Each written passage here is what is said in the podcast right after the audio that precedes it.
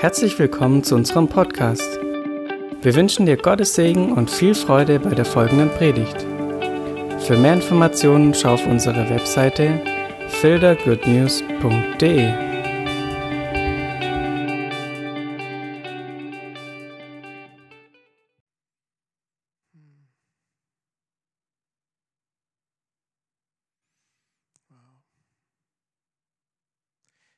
Geist, wir legen dir das ganze Jahr hin jetzt als Gemeinde. Und dieses Jahr soll ein Jahr sein, wo Gaben freigesetzt werden, die wir nicht wussten, dass sie existieren. Und Gaben wachsen, die noch ganz klein sind. Gaben neu entdeckt werden, die, die vielleicht zugedeckt waren. Heiliger Geist, wir bitten dich, dass es ein Jahr wird, des übernatürlichen Jahr deines Herzens, ein Jahr deiner Herrlichkeit, ein Jahr, wo wir wissen, wer du bist, was dein Herz ist, wie du fühlst und was du denkst. Herr Geist, wir wollen uns führen lassen als Gemeinde. Für uns. Und setz frei. Setz jeden Einzelnen frei in dieser Gemeinde. Wow. Amen. Okay. Erster Gottesdienst im neuen Jahr. Ich freue mich so. Ich habe es ein bisschen vermisst. Einfach Gottesdienst zu haben. Ich weiß nicht wieso. Das ist ja nicht ist eine besondere Art von Gottesdienst. Trotzdem habe ich vermisst, diesen Gottesdienst zu haben. Und ich vermisse es noch mehr, mit euch zusammen Gott anzubeten, ihn zu verherrlichen, zusammen ihn anzu, ja, einfach zu verherrlichen, in den Mittelpunkt zu stellen. Und ich bin mir eigentlich relativ sicher, dass wir dieses dieses Jahr auch wieder machen werden. In einer großen Anzahl, ohne Abstand. Ein glaubensvolles Amen wäre jetzt gut. Ja. Ich glaube, dass, dass Corona dieses Jahr gehen wird. Und die Lösung, eigentlich wollte ich nichts dazu sagen, aber es soll's. Die Lösung wird nicht der Impfstoff sein, aber das, der Impfstoff ist auch nicht der böse Ursprung allen Bösens, wie manche Menschen sagen, sondern irgendwas zwischendrin. Es wird beitragen zur Lösung, am Ende wird Gott aber die Lösung schenken. Gut. Trotzdem ist es nicht schlecht. Und ich bin dankbar, dass wir ihn haben. Ich bin dankbar, dass, dass Gott auch die Medizin gebraucht für sowas. Okay. Schreibt mir keine wütende Mails, was ich für ein Verschwörungstheoretiker bin. Okay? Danke.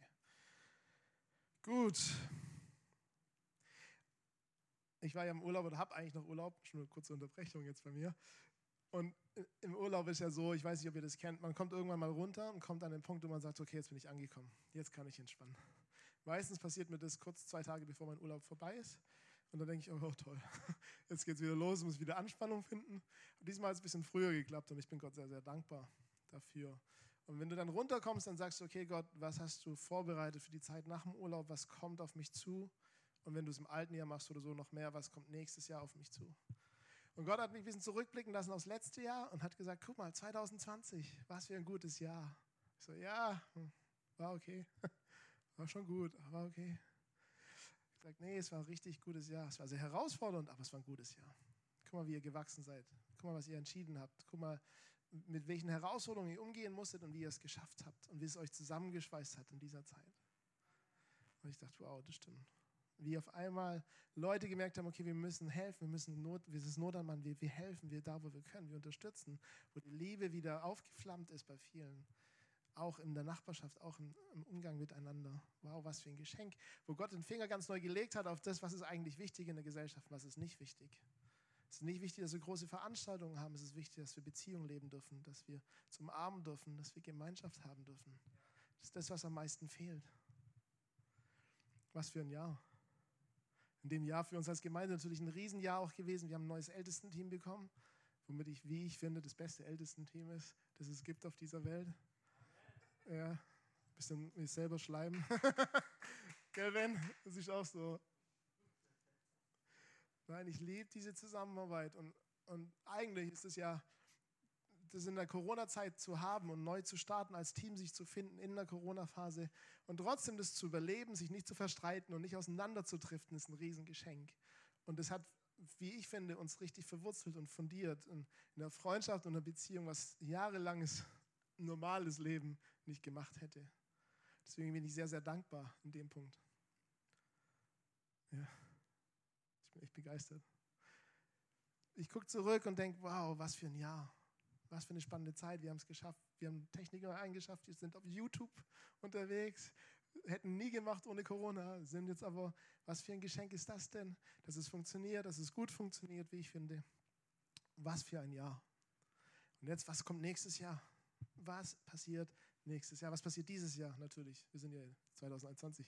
Was passiert in diesem Jahr? Und das ist so interessant, weil Gott redet ja viel im Vorfeld und, und bereitet das Jahr vor. Und ich möchte euch ein paar prophetische Eindrücke mitnehmen, die ich schon angeschnitten habe am 20. Dezember und jetzt gerne nochmal aufführen will. Das eine ist, dass wir im Frühgebet immer wieder an den Punkt kamen, wo Gott gesagt hat, er bereitet uns vor. Wir sollen wie bei Elisa, kennt ihr die Geschichte? Ich weiß nicht, ob es Elisa oder Elia ist. Ich glaube es ist Elia. Wo zu der Witwe kommt und sagt, sie soll die Töpfe des Nachbarns überall herholen, weil er wird Öl ausschinken und es hört erst dann auf, wenn alle Gefäße voll sind. Und die machen das. Und natürlich, Öl fließt und fließt und fließt ins nächste Gefäß und ins nächste und ins nächste. Und es hört gar nicht auf, bis alle Gefäße voll sind. Und dann hört es auf. Und ich habe das Gefühl, wie Gott uns da vorbereitet als Gemeinde, sagt, fangt an, Gefäße vorzubereiten. Weil es wird viel fließen. Es wird sehr, sehr viel fließen. Es hört erst auf, wenn ihr sagt, ihr seid voll. Es hört erst auf, wenn ihr sagt, wir haben nichts mehr zu geben. Wir haben nicht mehr ein offenes Gefäß. Und das wurde dann durch das prophetische Team, das sich am entwickeln ist, bestätigt, die gesagt haben, die Gemeinde wird eine Gemeinde sein 2021, die Sehnsucht hat nach Gott und seiner Gegenwart. Die Sehnsucht hat nach, nach ihm, nur nach ihm. Wow, zweite Bestätigung in dem Punkt. Wie verrückt. Das dritte ist, ich glaube, dass wir als Gemeinde dazu beitragen werden oder erleben werden, wie Gottes Herrlichkeit so manifest ist in diesem Jahr wie noch nie zuvor. Und es wird der größte, das größte Argument und das, das, und das, was uns auch am wichtigsten als Ältesten-Team, das größte Argument für diese Gemeinde und Teil dieser Gemeinde zu sein, ist nicht aufgrund unserer tollen Technik, die gut ist, die aber nicht perfekt ist. Nicht aufgrund unseres tollen Lobpreis, der sehr gut ist, aber nicht perfekt ist. Im musikalischen Bereich wahrscheinlich. Ich habe keine Ahnung, ich bin unmusikalisch. Nicht auf die Predigten, weil die sind auch nicht perfekt. Und nicht auf Simon oder Ben oder Benny oder Judith oder Miri oder Nadine. Darum kommt es nämlich gar nicht an oder egal wer hier vorne was macht oder im Kinderdienst ist. Das ist nicht unser größtes Argument. Das größte Argument 2021 und schon immer, aber 2021 wird sein, dass wir eine Gemeinde sind, die Gottes Herz kennen.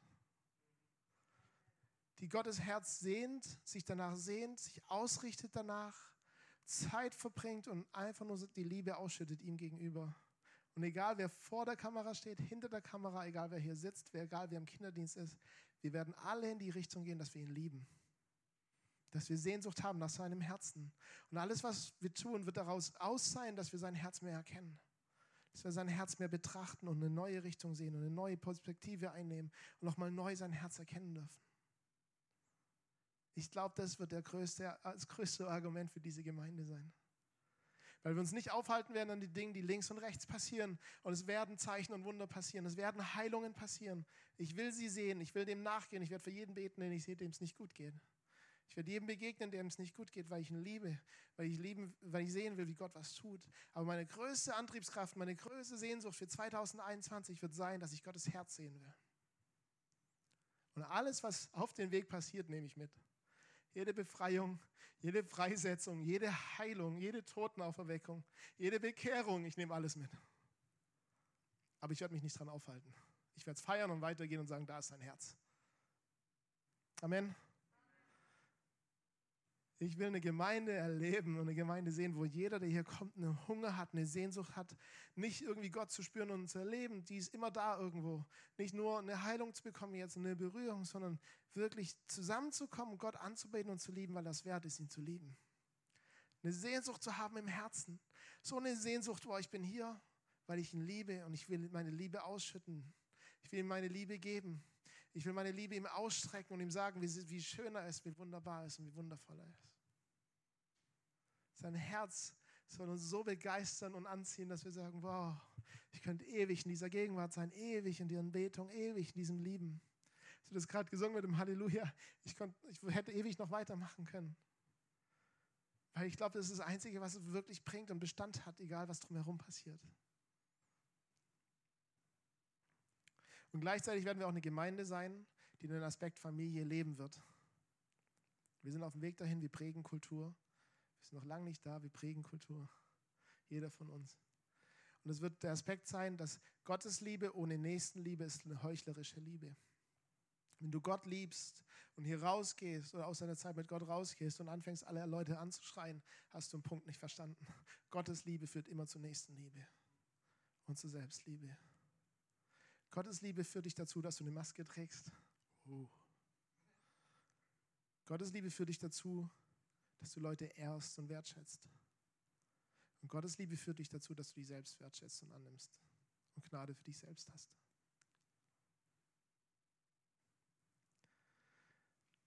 Das wird das Größte sein, wo die Gemeinde aufgebaut ist. Alles drumherum kann aussehen, wie es will, aber darum, das ist der Kern. Da geht es hin.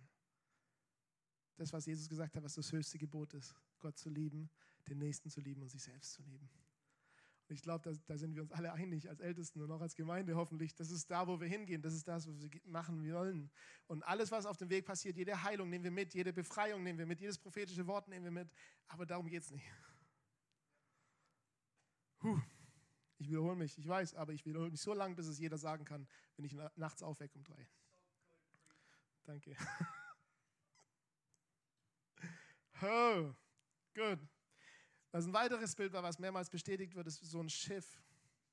Und es kommt dieses Bild vom Fischfang, als Jesus gesagt hat, werft das Netz auf der anderen Seite raus. Und die dieses massige, volle Netz reingeholt haben mit ganz, ganz vielen Fischen. Und in diesen in diesem Bild ist ja so spannend, man liest es und denkt, wow, was für eine, was für eine coole Sache. Aber wisst ihr was? Das hätte niemals funktioniert, wäre das Netz nicht in Ordnung gewesen. Das Netz war an der absoluten Belastungsgrenze. Es hätte niemals funktioniert, wäre das Boot nicht in Ordnung und gepflegt gewesen. Und hätte es auch niemals funktioniert, wenn nicht jeder seinen Platz gehabt hätte und wusste, was, was, was er machen muss und wo er anpacken muss. Auf dem Boot saß keiner rum und hat gedacht, oh, was passiert hier? Sondern jeder hat sofort angepackt. Sofort. Und das Bild wurde im Montagsgebet auch schon mal mit einer Punktierung das prophetische Team hat was in die Richtung gebracht, ist, dass wir an einem Boot arbeiten, das noch einen Riss hat und wo Gott vorbereitet. Ich glaube, dieses Boot steht für Struktur und Strategie. Es steht für Umstände, die wir schaffen müssen, bevor es passiert und bevor es einkommt. Und ich glaube, da werden wir auch dran arbeiten die nächsten Wochen und die nächsten Monate. Und wir arbeiten schon länger dran. Das erste war das Ältestenteam. Es baut sich gerade ein prophetisches Team auf. Wir haben Frühgebet angefangen, viermal die Woche was mega Spaß macht und gut ist. Herzliche Einladung dazu. Es gibt das Montagsgebet. Das sind Strukturen und Dinge, die, die wichtig sind. Wir bauen Lobpreisteams immer mehr auf.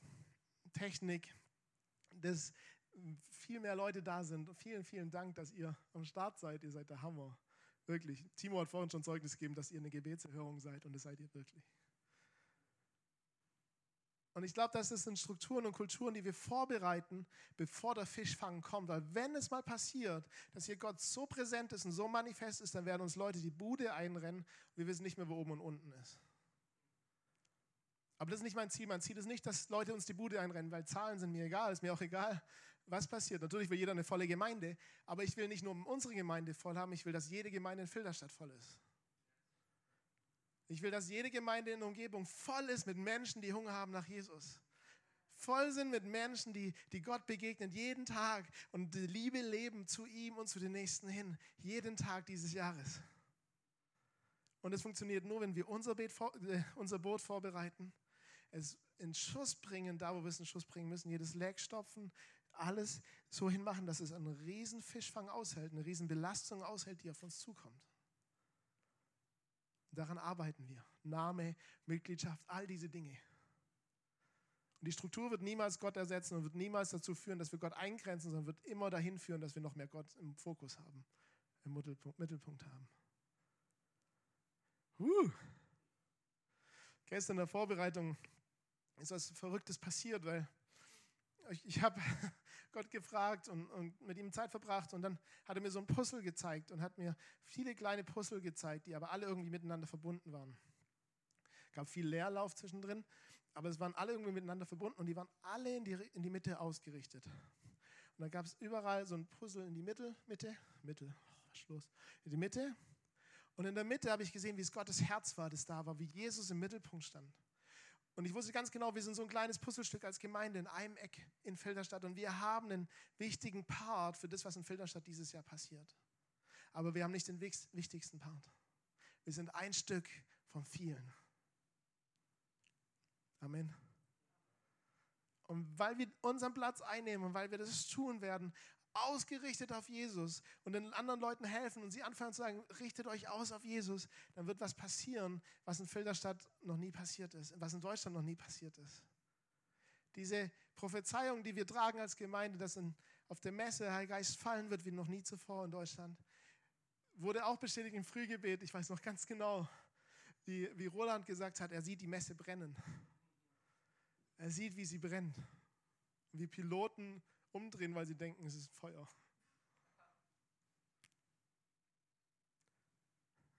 Aber da wird nicht ein Name von uns vorne sein, da wird auch nicht unsere Gemeindename wichtig sein, sondern wird Jesus im Mittelpunkt stehen. Und ich habe Gott gesagt und er hat gesagt, okay, ich nehme das an und ich nehme dieses Bild, diese Vision an und ich sage dir jetzt eins und ich verspreche jetzt der ganzen Gemeinde, ich werde dafür kämpfen. Ich werde alles dafür tun, was in meiner Macht ist, dass alle Gemeinden nicht den Platz einnehmen, der Jesus gebührt in der Mitte in Filderstadt, sondern ich werde dafür bluten und alles, was es geben, geben muss, damit es passiert, dass wir zusammen Gott anbeten dass wir zusammen Gott im Mittelpunkt haben. Dass es nicht um ACK oder nicht ACK geht, nicht um evangelische Kirche oder nicht, nicht um katholische Kirche, nicht um Charismatiker, nicht um Filter Good News. Ich werde dafür kämpfen, dass nicht eine Person vorne steht, sondern dass Jesus vorne steht. Ich werde dafür kämpfen, diese Gemeinde, ich werde dafür kämpfen in Filderstadt. Und ich glaube, Gott. Und als ich das zu ihm gesagt habe, habe ich gespürt, wie der ganze Himmel angefangen hat zu jubeln und zu schreien und zu und zu tosen und, und zu sagen, okay,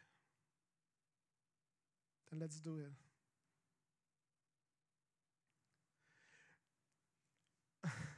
Und es ist, sorry, heute ist einfach eine prophetische Zeit.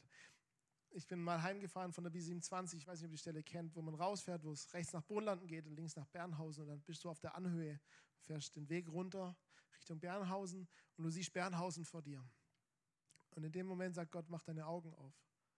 Ich habe meine geistlichen Augen geöffnet und ich habe gesehen, wie bei Elisa, diese Feuerwagen und die Feuerengel überall über der Stadt. Überall. Und ich wusste ganz genau, hier wartet was Krasses. Hier wartet was. Es wartet darauf, dass wir in Einheit als Christen zusammen in Filderstadt Gott anbeten. Und in dem Moment, wo das passiert, wird dieser Himmel aufreißen. Und all das, was da wartet, wird hineinbrechen und wird die ganze Stadt erfüllen. Und das ist alles noch so abstrakt und so. Aber ich glaube, das wird, das wird, das werden Dinge sein, wie in der Apostelgeschichte, dass Leute auf die Straße gelegt werden, damit Schatten drauf fallen, damit Leute geheilt werden. Ich glaube, es wird sein, dass Christen erkannt sind, bevor man überhaupt mit ihnen redet, wissen sie, hey, das sind Christen, weil ihr leuchtet. Ihr leuchtet. Ihr seid so voller Freude und Liebe. Es wird keine Depression mehr geben. Es wird keine Unfruchtbarkeit mehr geben keine, kein Krebs mehr, Mann. Ich, ich proklamiere das. Viertelstadt soll krebsfrei sein. Es soll ein Ort der Heilung sein, der Freiheit sein. Und das wird aber nur passieren, wenn wir zusammen mit allen zusammen Gott anbeten, im Mittelpunkt stehen. Und ich freue mich drauf. Ja. Wow. Gut, wir werden die Schritte dahin machen und werden an den Punkt kommen, wo es passieren wird. Aber wie gesagt, wir machen die Schritte nicht, damit das passiert, sondern wir machen die Schritte, weil wir Gott lieben. Mit allem, was wir haben und den Nächsten lieben und uns selbst lieben. Das ist unser Fokus und alles andere kommt dazu. Und wenn wir irgendwann mal eine Sekunde davon abweichen, dann lasst uns uns anfeuern, dann kommt zu mir und sagt, Simon, du hast was anderes gesagt. Und dann wollen wir uns korrigieren lassen und wieder den Weg gehen. Gott zu lieben mit allem, was wir haben. Come on, Bro.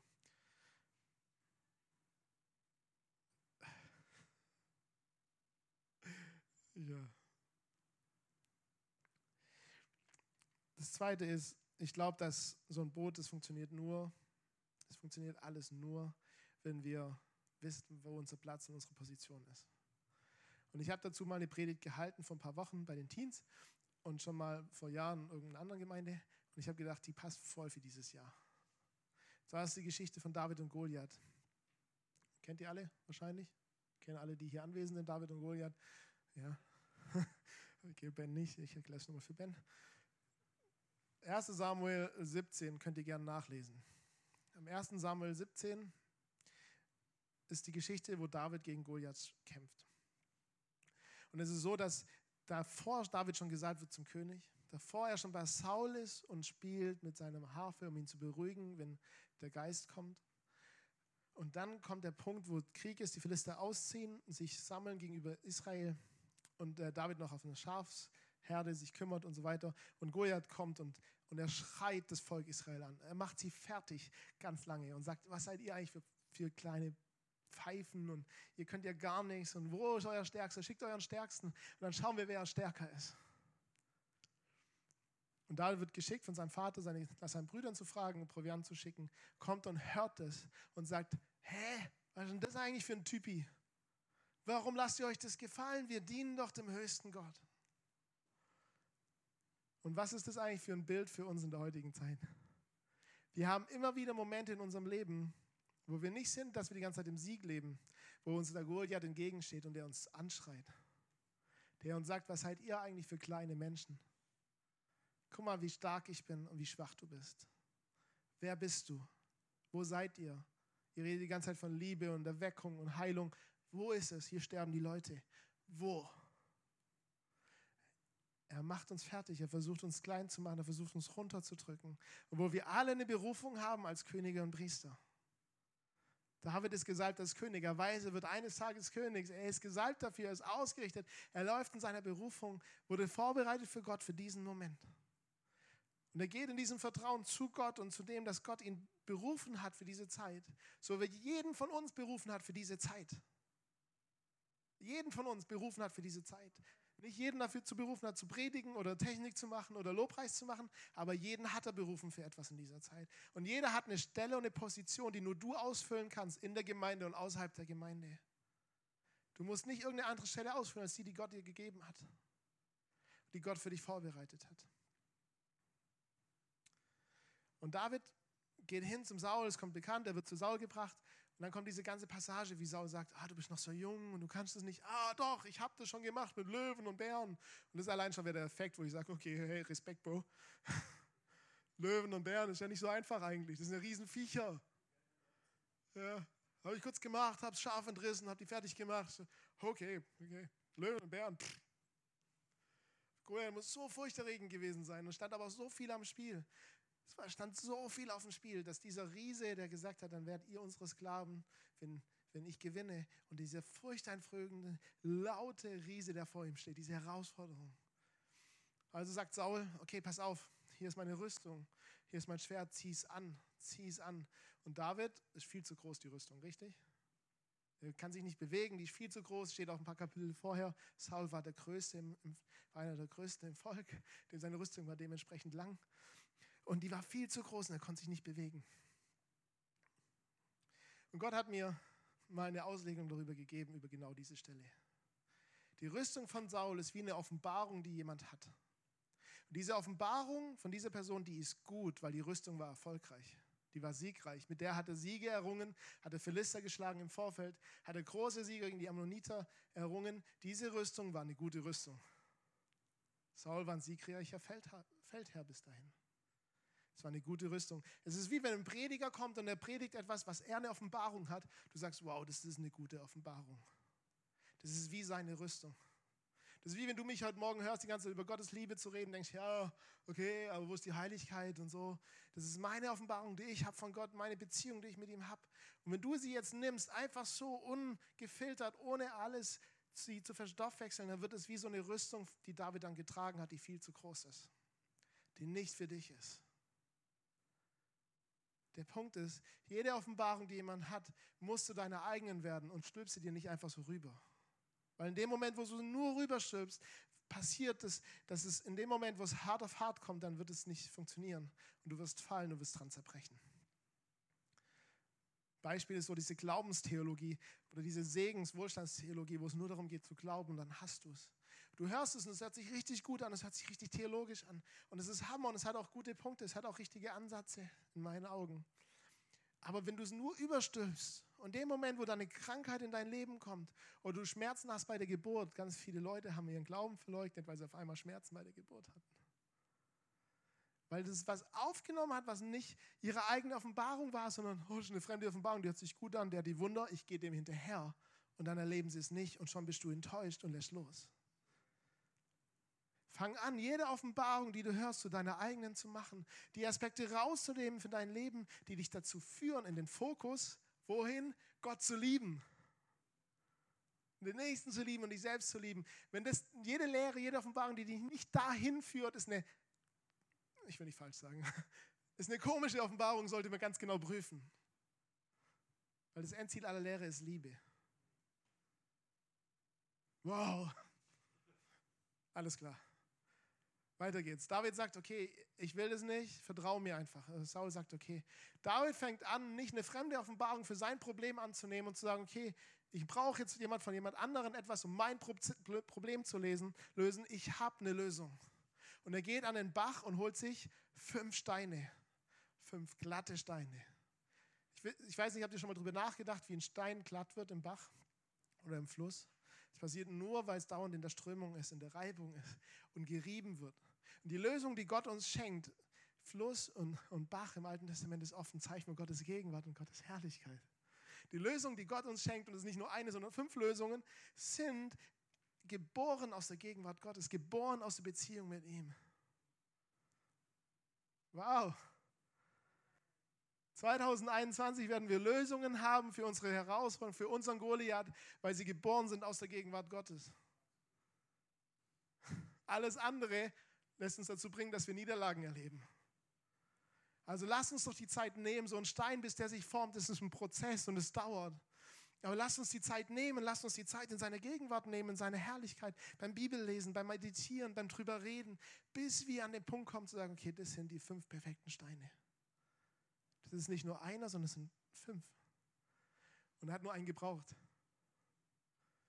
Ich weiß nicht, was die anderen vier hat er genommen und hat gedacht, der nächste Goliath, kein Problem. Er besiegt Goliath. Goliath wird den Kopf abgetrennt. Und dann passiert etwas ganz Erstaunliches, was für uns ein ganz, ganz krasses Statement ist. David läuft in seiner Position, in seiner Berufung. Er läuft an der Stelle, wo er gesetzt ist. Er erlebt einen Sieg gegen seinen Goliath und das ganze Volk hat diesen Sieg miterlebt. Okay, ich sehe keine Begeisterung, ich bin begeistert. David besiegt seine Herausforderung und sein Goliath und das ganze Volk hat diesen Sieg errungen. Was bedeutet, wenn ich einen Sieg habe, hat die ganze Gemeinde diesen Sieg. Wenn der Ben einen Sieg hat, dann hat die ganze Gemeinde diesen Sieg. Wenn du in deiner Familie eine Herausforderung hast und du hast sie besiegt, mit Gott aus seiner Gegenwart heraus, hat deine ganze Familie diesen Sieg. Ja. Komm schon. Du musst nicht hier vorne sein, um diesen Sieg zu berichten, damit die ganze Gemeinde diesen Sieg hat. Überall da in unserem Leben, in unserer Beziehung mit Gott, wo wir unsere Durchbrüche erleben, wo wir unsere Goliathe erlegen. Und es ist nicht nur einer, es sind viele in unserem Leben. Und in jedem Bereich, wo du bist, wird es einen neuen geben. In deiner Arbeitsstelle hat es einen Goliath, in deiner Familie hat es einen Goliath, in der Gemeinde hat es einen Goliath, überall hat es einen Goliath. Aber was soll's, wir haben fünf Steine, also bring uns fünf Goliathe.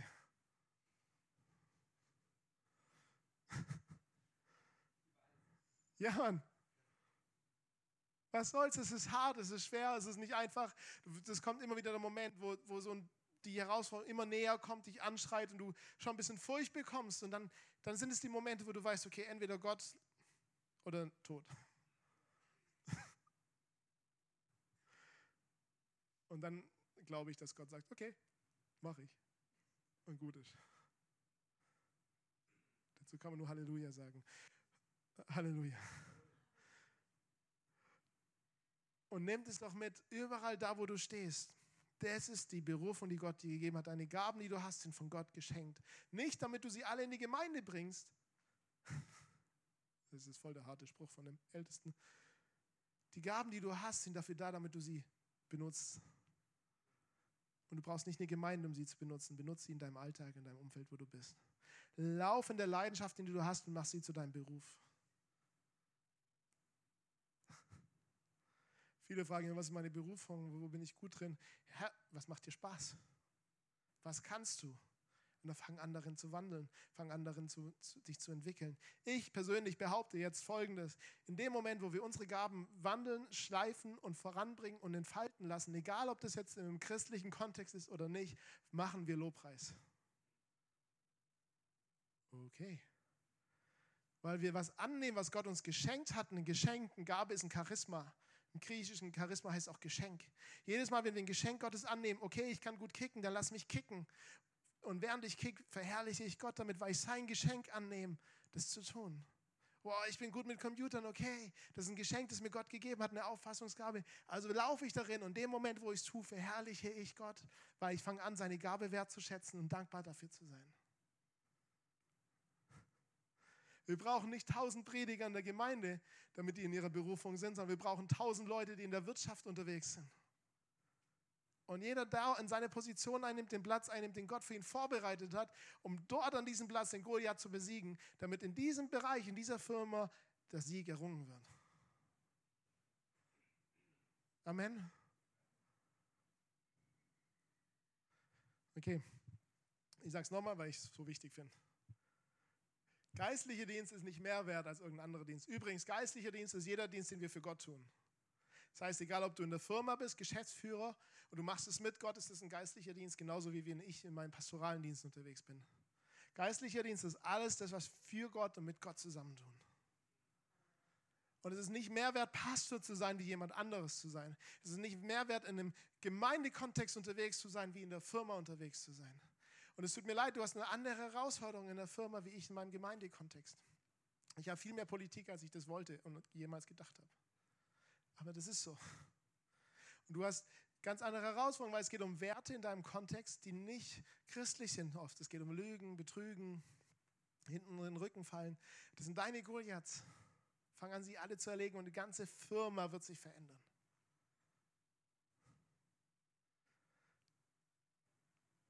Amen. Das nehmen wir, gell?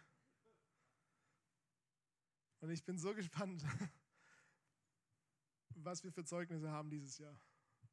Und ich freue mich auf die Momente, wo Leute hier Zeugnis geben und sagen, hey, in meiner Firma hat sich die ganze Firma verändert. Weil ich angefangen habe zu beten und, und voranzugehen und zu lieben. Ich glaube übrigens, jeden Goliath töten wir durch Lieben. Amen. Amen, Simon. Come on, Bro. Wir lieben. Wir lieben, wir lieben, wir lieben, wir lieben, wir lieben und wir lieben und wir lieben und wir lieben. Lieben heißt nicht, jeder darf mich treten, wie es ihm passt. Lieben heißt, ich schätze jeden Wert, egal was er tut. Okay? Aber lass dich nicht drüber trampeln. Das ist irgendwie wichtig gerade. Jemand guckt zu und schaut sich das an. Du lässt dich immer drüber trampeln und denkst, das ist Liebe und das ist Wertschätzung. Das ist es nicht. Du hast einen Wert von Gott genauso wie derjenige, der über dich drüber trampelt. Und fang an, diesen Wert für dich selber anzunehmen. Selbstliebe. Selbstliebe. Selbstliebe. Du bist wertvoll. Du bist wichtig. Du bist gut. Niemand darf dich so behandeln. Und das darfst du ruhig auch sagen. Sag es. Sag es. Und nicht laut, nicht aggressiv, sag es. Sag, so kannst du nicht mit mir umgehen, weil ich bin wertvoller als das.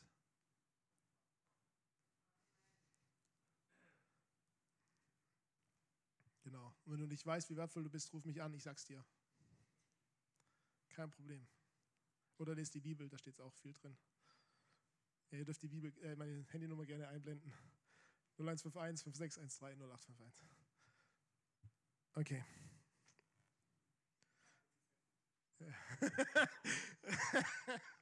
ben hat gesagt 42 Cent pro Minute. Irgendwie muss ich mein Gehalt reinholen. Nein. Spaß. Okay. Ein Jahr der Freude und des Spaßes. Ist das nicht cool? Der Freundlichkeit des Herrn. Ich bin so am Start und ich will jeden Goliath, der in deinem Leben ist, ich will mit dir zusammen dich anfeuern, dich, dich richtig ermutigen, zu sagen, geh ihn an, geh in die Zeit mit Gott, hol dir die Lösung von Gott. Übrigens, dein Goliath kann ich nicht erledigen, erledigen. Den musst du selber erlegen. Ich kann dir helfen und ich feuere dich an. Wirklich, ich feuere dich an. Aber du musst ihn selber erlegen. So wie keiner mein Goliath erlegen kann, den muss ich erlegen. Ja? Niemand kann mir meinen Schmerz wegnehmen, den ich habe, immer noch vom Forum, den ich immer noch nicht unter meinen Füßen habe. Den ich jeden Tag angehe und jeden Tag um Gott schreie dazu, dass ich vergeben kann und Vergebung aussprechen. Den könnt ihr mir nicht wegnehmen.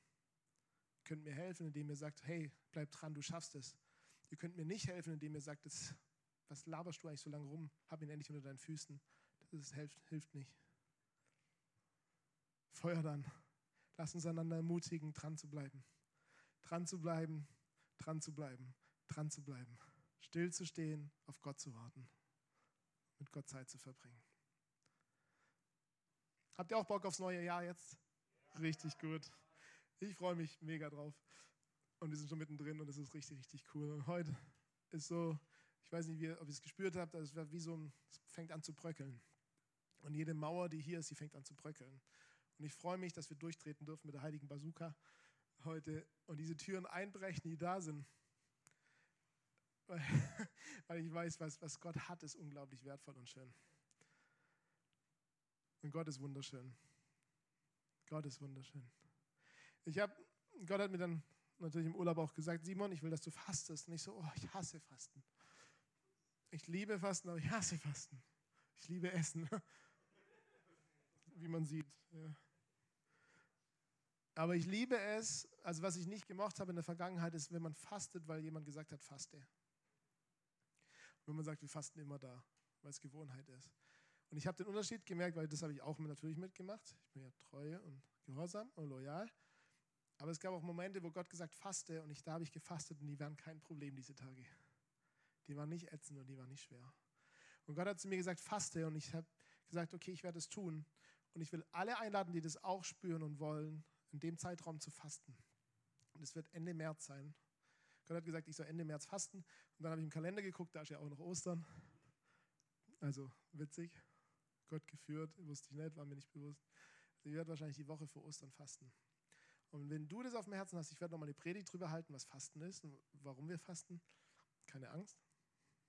Aber beweg's mal in deinem Herzen, bis Ostern ist eine Menge Zeit. Beweg's mal, frag Gott, ob das auch für dich dran ist, in dieser Zeit die ganz besondere Zeit für Gebet und Fasten auszusondern. Weil ich glaube, Ende März passiert irgendwas Besonderes.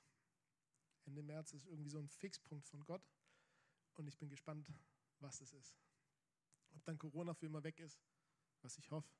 Ob, das wäre schön, ne? Alles klar? Ob da irgendwas aufbricht, ob da irgendwie ein Wunder passiert, ob egal was es ist, ich glaube, irgendwas Besonderes passiert in der Zeit.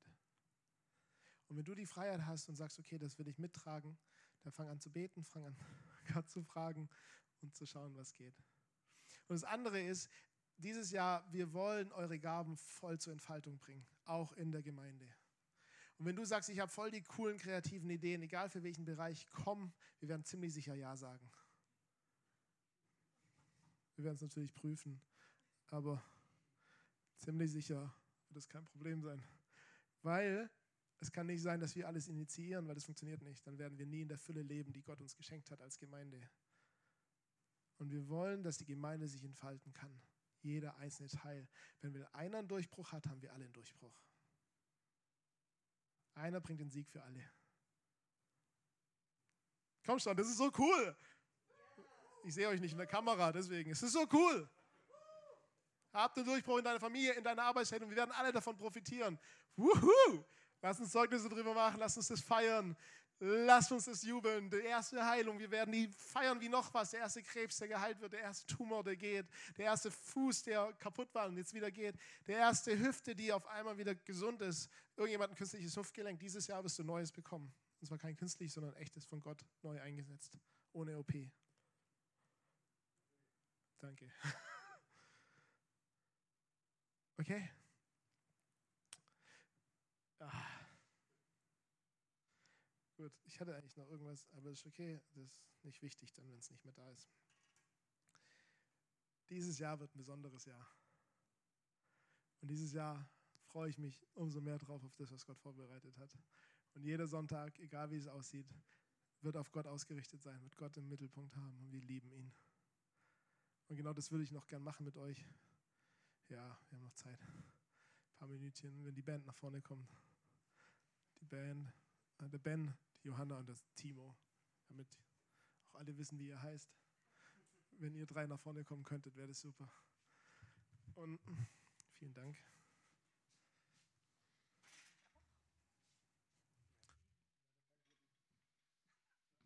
Keinen roten Teppich, sonst hätte ich ihn euch ausgelegt.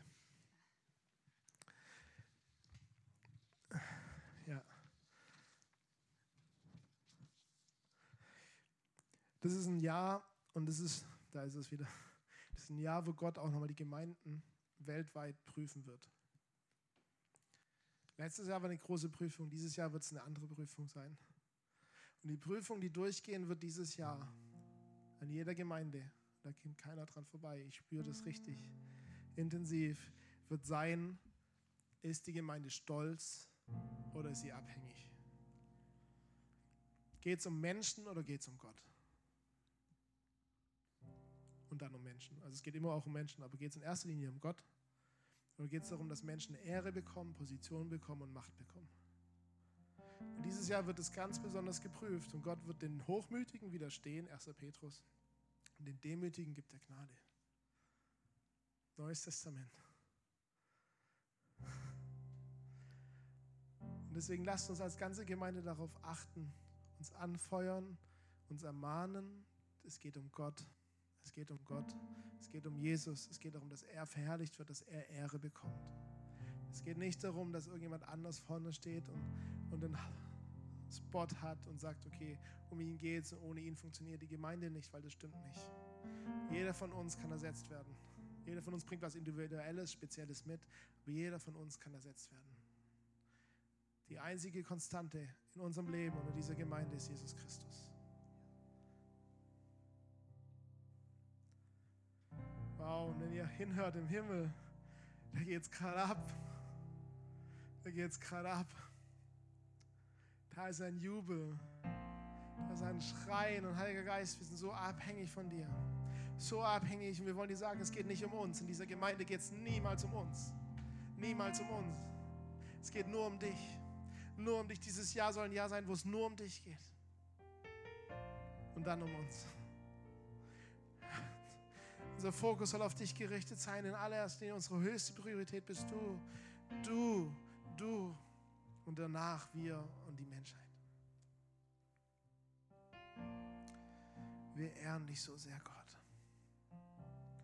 Wir lieben dich so sehr, Gott.